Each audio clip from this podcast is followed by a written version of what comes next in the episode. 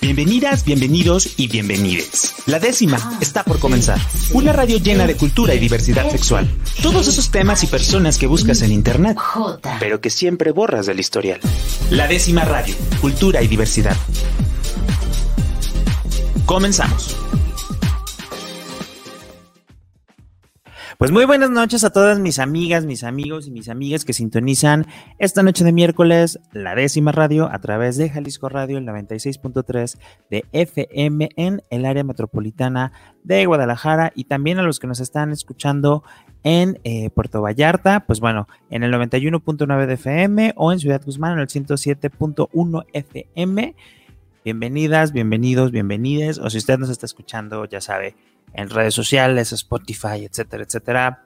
Igual, le damos la bienvenida para estar el día de hoy aquí en la décima radio. Le mando un saludo a Fabián Pelayo, que está en los controles en cabina. Y bueno, el día de hoy eh, quise hacer un programa especial porque luego, eh, pues mucha gente me pregunta, oye Rob, ¿qué me recomiendas leer? Oye Rob, de literatura LGBT, ¿qué me recomiendas leer? ¿Qué es lo nuevo? ¿Qué hay? Etcétera.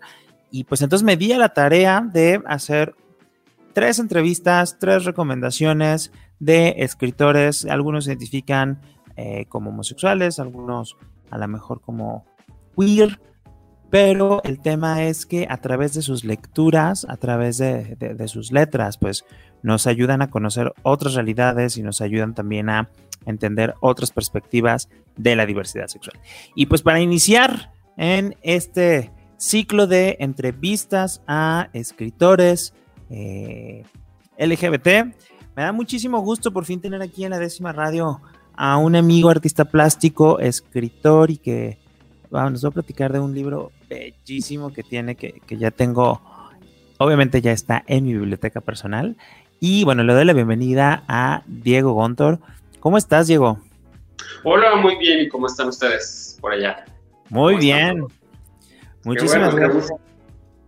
Ah, pues muchísimas gracias por la invitación, estoy muy emocionado, algo nerviosillo, pero muchas gracias por la invitación, de verdad lo, aprecio bastante. No pasa nada, aquí todas las personas en la décima radio somos muy tranquilos, muy acogedores, entonces siéntete como en casa. aparte, muchísimas gracias. Aparte vamos a hablar de un cuento bellísimo que eh, tuviste oportunidad de, de escribir y que por ahí sé que hay otros planes para que ahorita nos cuentes. Este, Pero a ver, cuéntanos de el libro Sirena y Punto. Sí, pues bueno, este es Sirena y Punto, eh, es, es, un cuento infantil. Uh, para, para, infancias trans, está, está recomendado para las infancias trans. Entonces, eso, eso me hace muy, muy feliz. A, final de cuentas, es, es, un libro muy tierno, pues es un un libro para niños. Muchas veces me preguntan los papás eh, que más o menos como para qué edad se recomienda leer y yo les digo que a partir de los tres años, sí, sí, la verdad es que eh, Editorial Naranjo, quien es quien lo publica, es quien recomienda que a partir de los tres años lo pueden leer. La verdad es un libro muy ingenuo, es un libro muy, muy noble. Y bueno, te quiero comentar, es un libro que escribí junto, un, es, es un cubano que radica en Miami, se llama Sergio Enricaín y las ilustraciones pues son de, del gran Manuel Monroy y pues bueno, juntos hicimos una mancuerna y salió Sirena y Punto, lo cual me hace bastante feliz. Oye, ¿cómo nace la idea de hacer este cuento? ¿Cómo nace la idea? Mira, fíjate, te, voy a contar un poco la historia. Es, eh, Sirena y Punto no trata de otra cosa más que de mi niñez. Eh, es la historia de mi niñez. Entonces, yo soy pintor. Eh, siempre que pinto, me gusta escribir. Y antes de empezar a pintar, escribo algo, lo leo y a partir de ahí comienzo a, generar obras, comienzo a, sacar colecciones. Entonces tengo muchos escritos guardados, eh, muchísimos, pero nunca los había sacado a la luz, pues simplemente nada más eran para mí. Entonces cuando descubrí a Sergio Andricaín, eh, que es, es, un señor increíble, de verdad. Espero un día lo puedas conocer, es, maravilloso el, señor. Y a mí me encantó su trabajo. Un día compré un libro, soy aficionado de la lectura, compré uno de sus libros y me encantó, lo agregué a redes sociales y nos empezamos a, a, platicar, me empezó, este, pues le dije que me encantaba su trabajo, que ella era súper fan, que ya tenía todos sus libros, y pues le gustó mi pintura, me dijo que, que, era bastante bueno. Entonces le conté cómo, cómo era mi proceso creativo para, para, desarrollar mi trabajo artístico y me dijo, ah, me gustaría muchísimo algún día eh, leer alguno de tus escritos. La verdad es que yo ni pretendía ni, no sé, solamente le mandé este de Sirena al punto y me dijo, oye, está increíble el libro, nada más me, dejas, eh, me dejarías darle un retoque para que tome ese, ese texto de cuento. Yo, pues, claro, o sea, yo dije, no, o sea, que, que tú quieras este, hacer algo así, está increíble.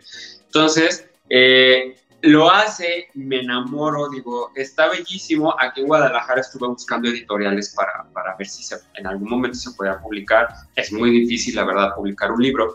Y él me dijo, déjame lo paso a algunas editoriales a ver si alguna de ellas está interesada. Fue un trabajo de cuatro o cinco años. Yo en algún momento ya lo daba por perdido. Dije, va, X, o sea, no, no es, no, en ese momento no estaba tan familiarizado con las ganas de sacar un libro. Siempre soñé con hacerlo, pero nunca lo imaginé que lo fuera a ser realidad. Entonces, pues ya me hablan los cuatro años, resulta ser que sí, que se hace y pues yo estoy feliz. hace dos años que salió el libro, estuvo en la FIL, eh, y pues eh, le ha ido muy muy bien lo han recomendado muchísimo. Eh, qué te puedo decir yo es como es como es como mi hijo. Entonces no voy a hablar más de mi hijo. Yo yo lo quiero me encanta el cuento es una historia muy noble aparte es una historia de amistad muy muy fuerte entre una niña y un niño y, y es un niño que quiere ser una sirena. Yo de niño me acuerdo que le decía a mis papás papá quiero ser una sirena mamá quiero ser una sirena y mis papás me decían no, en todo caso tienes que ser un tritón, tienes que ser un tiburón, tienes que ser, pues ya sabes, algo como masculino, porque yo era un niño. Yo le decía, no, o sea, yo me veía como una sirena y me asumía cuando me metía al agua, me encanta nadar, me asumía como una sirena. Todavía a veces entro y digo, me encanta asumirme como una bella sirena. Fíjate que justo es como la constante. En una entrevista que vamos a tener más adelante también con otro autor, todo inicia porque de niño él, eh, su papá le, le hacía cuentos de sirenos, pero su papá sí le hacía cuentos de sirenos tal cual. Y entonces a partir de ahí él empezó como a querer escribir. Entonces ahorita que, mencionabas eso, me hizo clic como que dije, ay, mira, con, el siguiente eh, escritor. Oye, pero una pregunta, ¿por qué dices o por qué se recomienda para infancias trans y desde dónde lo abordas?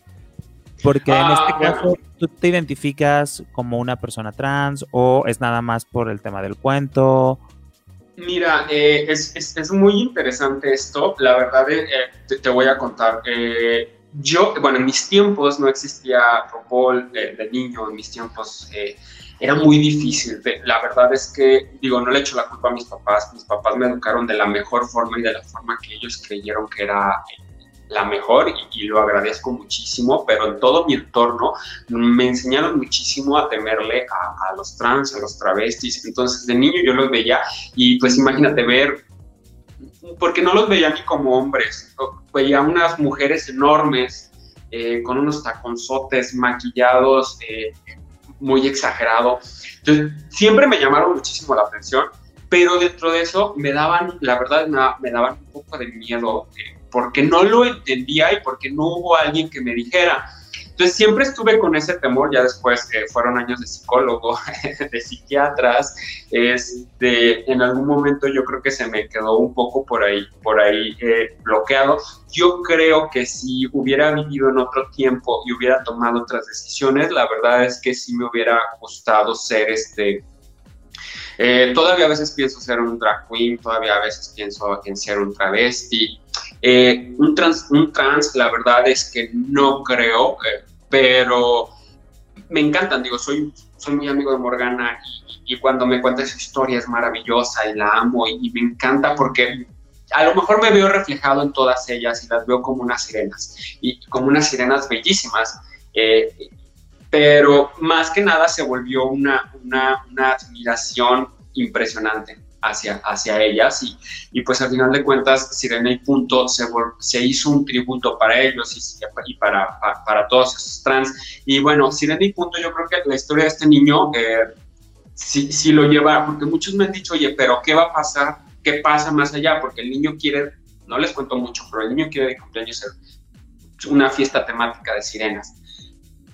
Pero yo creo que el protagonista, eh, si creciera, si es, si es, si es una niña trans hermosa y, crece y se hace una trans maravillosa, una mujer hermosa. En, mi imaginario está.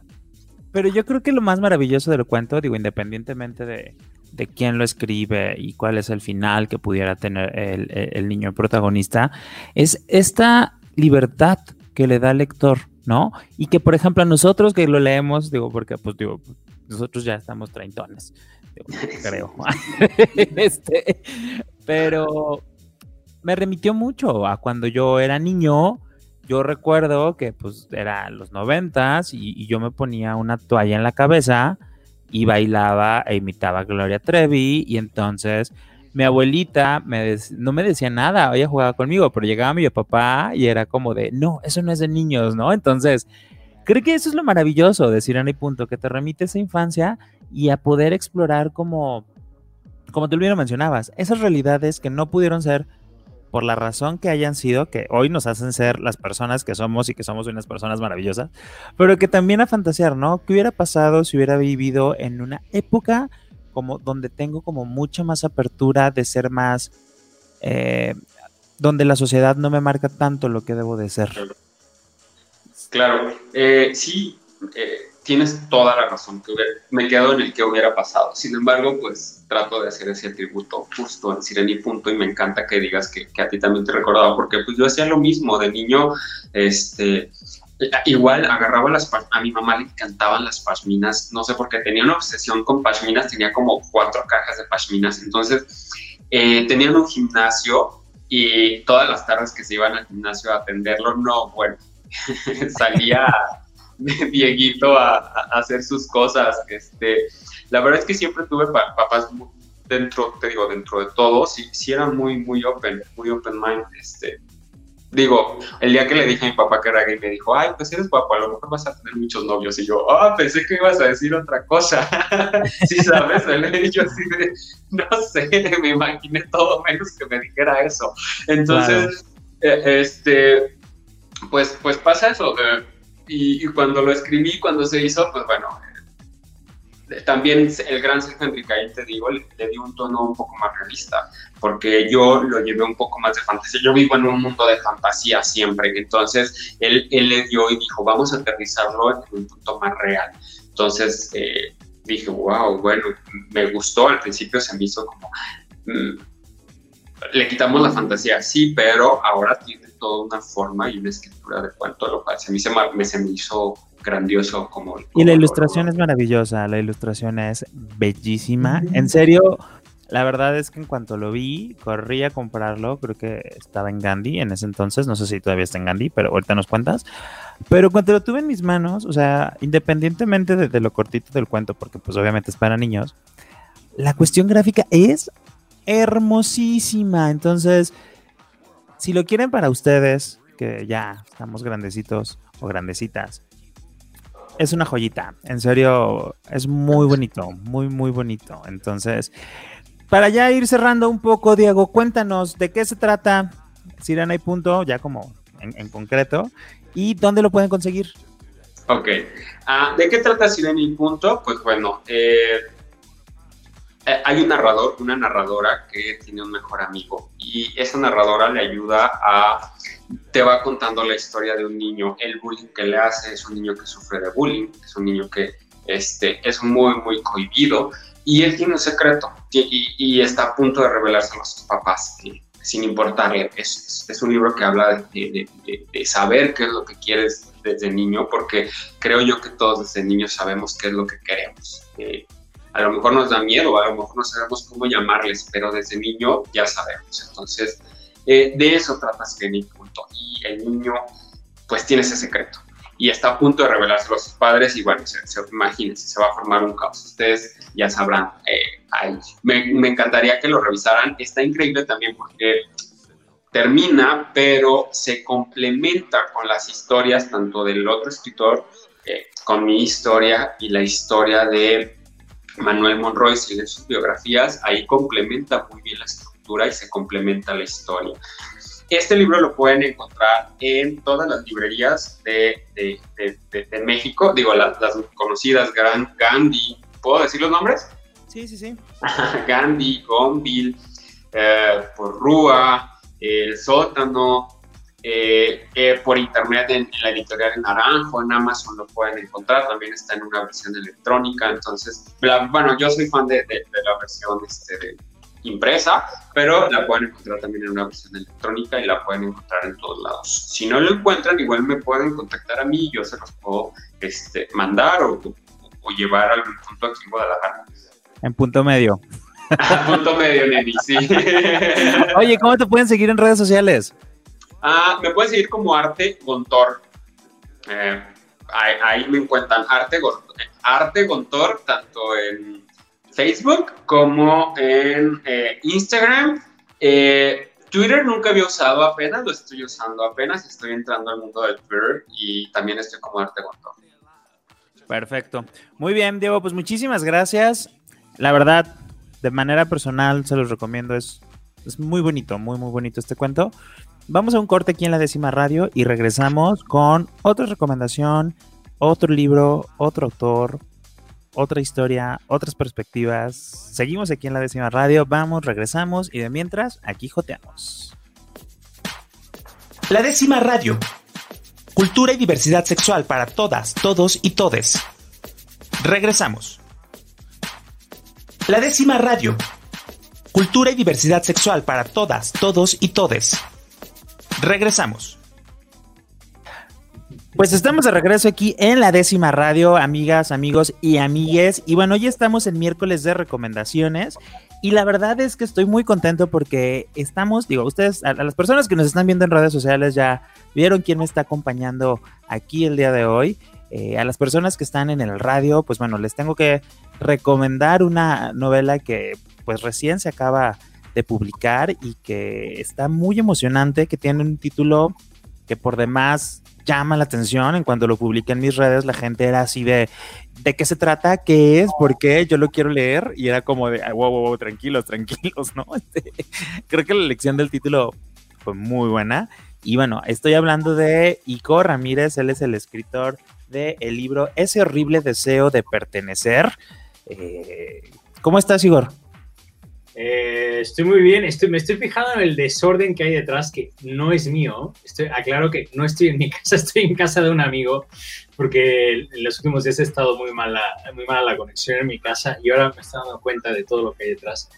No es mi casa, pero bueno, estoy no te preocupes. Se ve como muy, muy, muy de campiña, muy, muy de, estoy, en el campo, estoy en el campo, norte vivo. Ah, Mm, con razón. Platícanos, ese horrible deseo de pertenecer, ¿qué título? ¿De dónde sale ese título? O sea...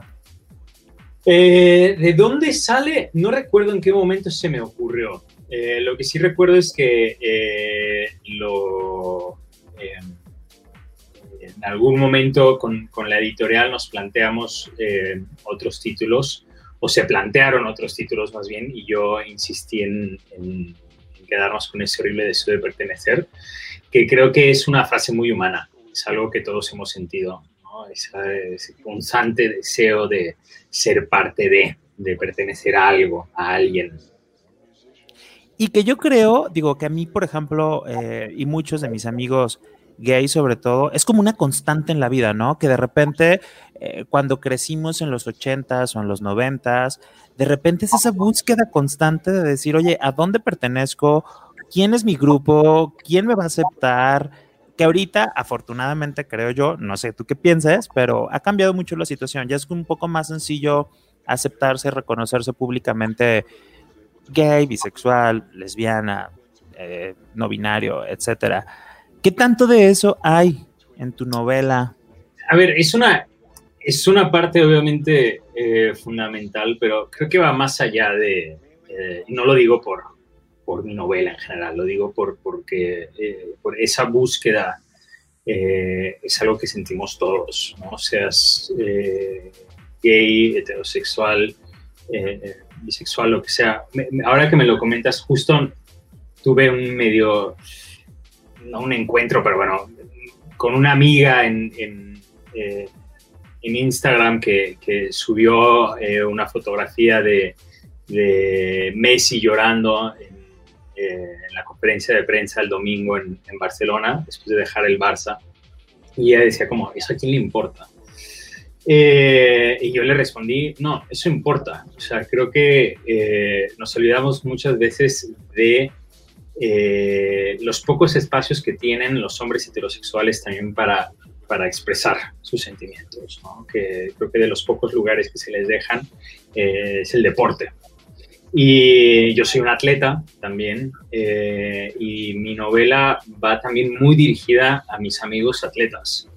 Eh, homosexuales y no homosexuales, ¿no? Pero eh, es, quisiera, lo, comentaba también hace un momento, o sea, quisiera también de la parte erótica, ¿no? Que es una parte importante de la novela, quisiera que estuviéramos tan adelantados que, le pudiéramos quitar esa etiqueta. Al final es, las etiquetas para una cosa o para otra a mí me incomodan, ¿no? Es una cuestión humana. Eh, yo soy soy un hombre gay, eh, estoy muy, muy contento, muy satisfecho y muy cómodo dentro de, de, mi sexualidad y de, cómo me asumo como, como hombre. Eh, pero es una cuestión, como te he dicho, es una cuestión humana eh, que, vale tanto para hombres, mujeres, no binarios, para todos. Todos sentimos ese todos nos preguntamos en algún momento a qué pertenecemos. Eh, Oye, ¿y cómo surge esta idea de, darle vida a León? Siempre habías pensado en este, en, convertirte en escritor. Fue algo que fue como fortuito, este.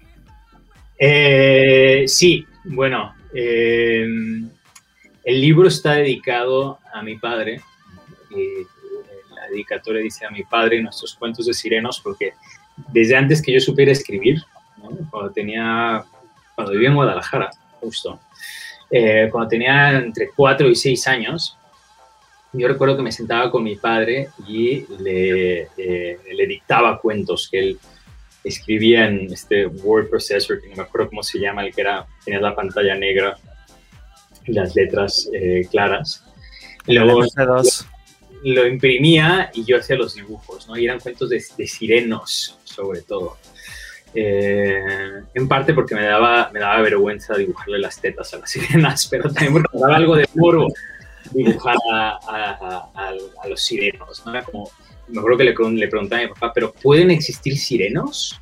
¿No? Hombres. Eh, y, me tardé 30 y cuatro años en escribir la novela porque la empecé a escribir cuando tenía cuatro años, eso lo tengo clarísimo. Y desde entonces empecé a, a tejer y bueno, como te comentaba hace un momento, em, eh, sin dejar de ser una novela, hay mucho de mí León y León me ha dejado mucho a mí también. Entonces eh, me he basado en muchas experiencias eh, propias para, para desarrollar ese personaje. ¿Qué tantas? Porque hay muchas cosas que yo digo, son, están muy, muy, a la, muy, a la, muy a la, a la vista de todo público. O sea, que cualquiera que las lea va a poder identificar muchas cosas que dices. Sí. Ah". ¿No? Sí, pero hay una, hay una maravilla en eso y es que al, deshacerte de, secretos eh, tienes una libertad estupenda. Entonces eso no me, no me preocupa. Puede ser que le preocupe a otras personas cuando se, cuando se reconoce en la novela, pero a mí no. Eh, eh, a mí me libera. Y a fin de cuentas es como una novela, ¿no? Lo has mencionado, es una cuestión, una ficción. Y que me gustaría que le platicaras a la gente de que nos escucha aquí en la décima radio, qué va a encontrar, de qué trata, de qué va ese horrible deseo de pertenecer. Bueno, ese horrible deseo de pertenecer, más allá de, de todo este tema que han eh, empujado mucho del erotismo, el erotismo gay en particular. Yo creo que es una novela sobre la búsqueda personal, sobre, sobre la identidad. Es eh, la historia de un chico cuando tiene cuatro, cuando tiene 24 años, que crece en un ambiente eh, privilegiado, eh, pero sin tener, sin, sin, tener los mismas, sin que su familia tenga los mismos medios que tienen las familias en las que crecen. Y siempre se siente, no, no te hablo solamente de, la parte económica, sino también de una cuestión de unión familiar, de religión, incluso que es una, incluso que es una cosa que en algún momento le falta. e intenta de, encajar, ¿no? intenta de, pertenecer de distintas maneras, ¿no? y una de ellas es el sexo. Eh, hay, eh, hay muchas escenas eróticas de las, de las cuales he estado hablando en, eh, bastante con la prensa y siempre insisto en que ninguna de ellas son, son gratuitas, ¿no? Todas son puntos de inflexión para, para el personaje dentro de, de, su crecimiento personal. Y al final la novela va, perdón por toda la, la respuesta tan larga, pero al final la novela va sobre nuestros monstruos internos, los monstruos que llevamos dentro que son, tan parte de nosotros como lo son nuestros huesos, nuestra sangre, nuestra piel, y es eh, aprender a vivir con ellos, eh, a conocerlos antes que nada, es una de las, eh, de las tareas más grandes que tenemos para poder vivir en paz con nosotros mismos. Qué bonito, qué, qué, bonito que, queda a través de la escritura, a partir como de, exponer estas situaciones, este, pues muchas, muchas personas, por ejemplo, yo de manera personal me sentí identificado en muchas situaciones donde yo decía, claro, yo también les digo, y más creciendo como un hombre gay en los años 90, es como muchas situaciones que dices, yo estuve ahí y en ese momento yo no tenía un referente que me dijera, está bien, ¿no? O sea, toda la parte este, de la pornografía que muchos, al menos yo de manera personal, empecé a descubrir a través de las revistas de mi papá, en compañía de mis primos, ¿no? Este, eh, toda esta parte del secretismo, de toda esa parte, creo que es muy lindo y se plasma. Fíjate que también leí este, como estas reseñas sobre la cuestión erótica y al momento de leerla no se me hizo, o sea, no me saltó, ¿sabes? Hay muchas veces donde el erotismo salta, es como, y aquí no, lo sentí como mm. muy fluido, como muy parte de, o sea, no lo sentí como, como que mucha, en muchas novelas luego lo ponen como para agarrar, ¿no? El gancho, ¿no? Y aquí no, esa parte sí lo sentí como muy, muy orgánico, como muy normal de la parte del personaje. ¿Cómo lo pensabas plantear o hasta qué punto que quisiste como plasmarlo tan explícito?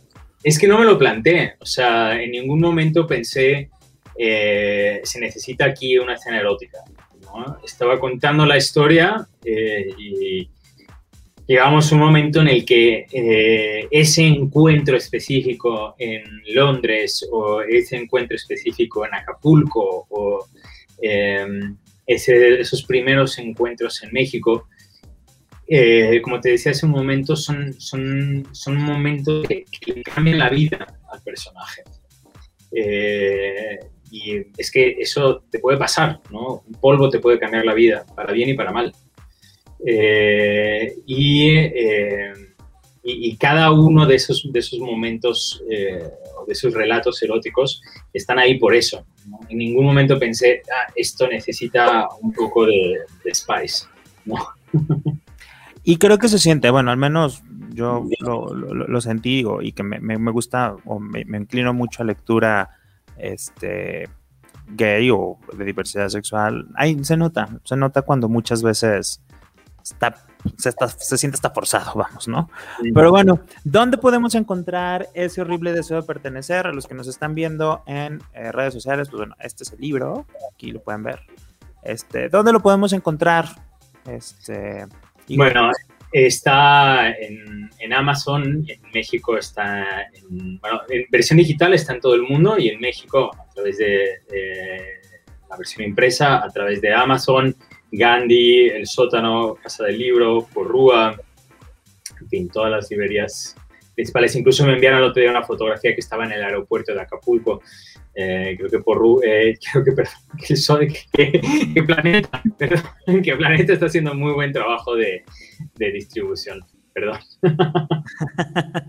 no te preocupes. Pues muchísimas gracias, Igor, por estar el día de hoy aquí en la décima radio. De manera personal, debo decirte que hay, nomás para meter como eh, el, el, saborcito, hay dos escenas que me impactaron muchísimo. Una es la de los puercos y la sangre, cómo empieza a correr. Es, abres el libro de una manera que dices, ay, ¿qué va a pasar después, no?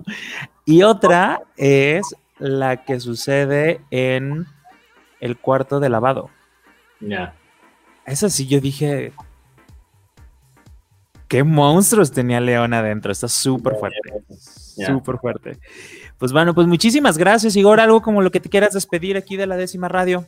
Eh, no, solamente agradecer y como, como te he dicho, Guadalajara, eh, Guadalajara para mí es una ciudad muy especial, sobre todo porque en algún momento de esa eh, primera etapa adulta, asumiéndome como, como un hombre gay, me sentí muy, eh, muy acogido en Guadalajara eh, por la comunidad y es una cosa que siempre voy a apreciar mucho.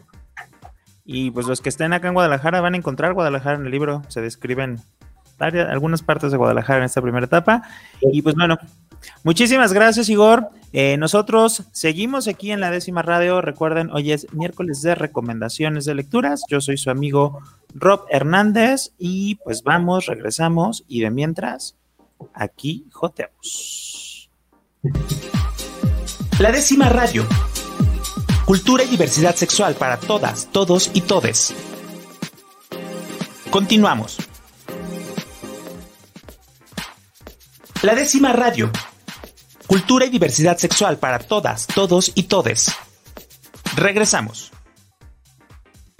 Pues estamos de regreso aquí en la décima radio y pues bueno, muchas veces la gente nos pregunta como, oye Rob, ¿qué me recomiendas para leer? ¿Qué es lo que está actualmente en temas de literatura LGBT? Y pues bueno, la verdad es que de un tiempo para acá sí ha habido como una gran eh, ola de escritores y escritoras en temáticas de diversidad sexual y justo el día de hoy tenemos en esta parte de las recomendaciones de la décima radio un libro de una editorial que está ah, arrancando, donde eh, el objeto o los textos que pretenden publicar son temas feministas o temas LGBT, se llama Aquelarre de Tinta. Y bueno, el primer eh, libro que sacan a, la venta como tal es Dignidad de Dave Brennan, que el día de hoy nos acompaña aquí en la décima radio. Bienvenido, Dave, ¿cómo estás? Gracias, muy contento de estar aquí. ¿Tú? Yo muy bien, pues muy bien de tenerte aquí. Sobre todo porque ah, después de haber leído eh, Dignidad, eh, me hizo, me, me quedó una pregunta como en la cabeza que yo dije, "Mm", y partes mucho diciendo, ¿a cuántos orgasmos tenemos derecho en esta vida? ¿Se podría decir que esta es como la premisa que tenemos de dignidad o cómo lo relacionas con esta parte? Pues mira, es, justo como la temática, la interrogante principal, ¿no? Del libro que tiene muchas, pues mucha profundidad, ¿no? Porque no solo es un número, ¿no? O sea, no es como a cuántos orgasmos tenemos derecho en una vida, sino más bien, o sea, por, por qué, ¿no? También por qué nos preguntamos esto, ¿no? ¿De dónde nace esta necesidad de, de, de contar nuestro placer y, de verdad si, si saber si, si de verdad tener mucho es malo, ¿no? Tener poco es malo, ¿no? Entonces, es una Según pregunta. quién, que- ¿no? ¿Eu? Y según quién. Ajá, bueno sí. malo, según quién. y según quién. Entonces es una pre- pregunta que pues pretendo responderla a lo largo de todo el libro con lo, que vive el personaje, ¿no? Y también te- textualmente si, sea, quiero, quiero ampliar esta historia, ¿no? De Rodrigo, porque no se dijo todo lo que tenía que decirse en este primer libro. Entonces yo creo que muy a la, a la David Lynch, ¿no? En sus inicios de Twin Peaks me gustaría que la respuesta se, va se deja entrever, pero se va a poder responder en su totalidad hasta el mero final, ¿no? Hasta el mero final de esta saga podría, se llega a un mejor entendimiento de la pregunta. Y también es una pregunta que me gusta mucho en términos de, en términos de literatura porque está relacionada con este libro de Milán Kundera. No sé si alguna vez leíste La insoportable levedad del ser. Sí, claro. Bueno, es, es es de mis libros favoritos y pues ahí hay un concepto que se llama eterno retorno, ¿no? Pues justamente cuando hago la pregunta de, de cuántos orgasmos tenemos derecho en una vida, viene como esta parte de es sustentable el eterno retorno del one night stand, porque encuentro mucha relación en cómo el personaje Rodrigo de Dignidad vive, vive el sexo en- relacionado con Thomas en, la insoportable edad del ser, ¿no? Porque Thomas aprende una distinción importante que a veces no la tenemos muy presente, y menos en México, pero es la distinción entre sexo y amor, ¿no? O sea, él está enamorado de, Teresa, se llama Teresa, está enamorado de ella, pero le dice que no va a dejar de coger con otras mujeres, ¿no? Que él tiene que que seguir penetrando otras vaginas, porque al hacer esto es como completar un mapa cartográfico en su cabeza, ¿no? Eh, y yo en el libro menciono mucho esta, esta, esta parte, porque a mí nunca me quedó claro si era un mapa finito, ¿no? O infinito, ¿no? Recordemos, bueno, algo pasa en la historia que pues no, no, tenemos oportunidad de saber lo que, lo que pasaría con, con Thomas a lo largo de su vida, pero se me hace muy interesante unirlo como con esta temática en un, en un, en un personaje gay, ¿no? En un personaje gay que encuentra sus conquistas por medio de Grindr, ¿no? Por medio de, de, aplicaciones, ¿no? En un mundo digital. O también por medio de, pues, acontecimientos no tan ligados a estas aplicaciones, ¿no? Entonces, es, está interesante este contraste de mundo digital y mundo real que ve el personaje en el libro. Oye, pero aparte es que las historias son muy contemporáneas, o sea, son cosas que nos pasan hoy, ¿no? Son situaciones que nos pueden pasar el día de hoy y que eh, justo escuchaba el día de hoy una frase que decía que, pues en realidad, luego enfocándonos mucho a los gays, eh, buscamos como esta relación duradera, pero al ser en el medio de liga a través de las aplicaciones, lo novedoso siempre es una tentación. Entonces, ¿hasta qué punto como esta necesidad de lo nuevo nos genera como esta soledad que se contrapone con nuestro deseo de querer una relación estable y lo buscas en cada one night stand? Es como, es, es como medio raro, es como medio hasta filosófico, pero justo cuando lo, escuché en esta mañana, me acordé del libro y dije, me hace un poco de sentido, ¿no? O sea, ¿tú cómo lo ves desde esta parte?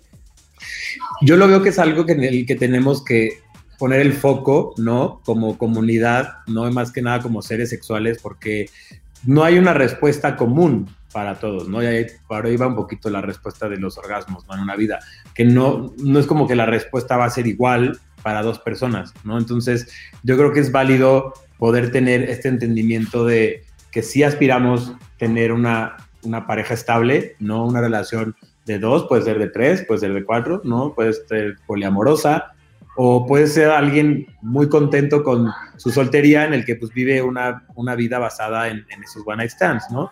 Pero también es, o sea, el tema es hablar de ello, ¿no? Y no quedar, quedarse como un, como un tabú, ¿no? ¿Qué pasa en una relación, ¿no? Porque, porque hay infidelidades, ¿no? Porque no está habiendo una comunicación completamente honesta.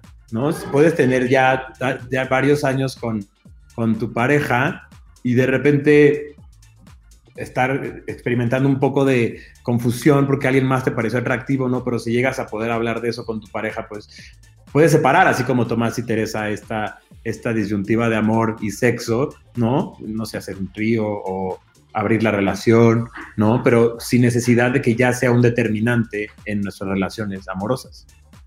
Fíjate que también eso nos ayuda mucho a que como integrantes o parte de la diversidad sexual, aprendamos a desestigmatizar, ¿no? ¿Cuántas veces no hemos escuchado de, ay, es que esto está soltero y solo se la pasa de cama en cama? Y, lo dicen de una manera hasta peyorativa y es como de, ¿por qué? O sea, para, a lo mejor para mí puede que no sea lo correcto, pero eso no quiere decir que para la otra persona sea lo correcto para el estilo de vida. Y creo que en tu libro, en Dignidad, narras esta serie de situaciones o pasan estas series de situaciones de una manera tan normal que, que, se te quita como ese morbo de decir está bien o está mal, sino lo vas viviendo paso a paso con el personaje y es muy relajado. O sea, esa parte me fascinó que es muy relajado, ¿no?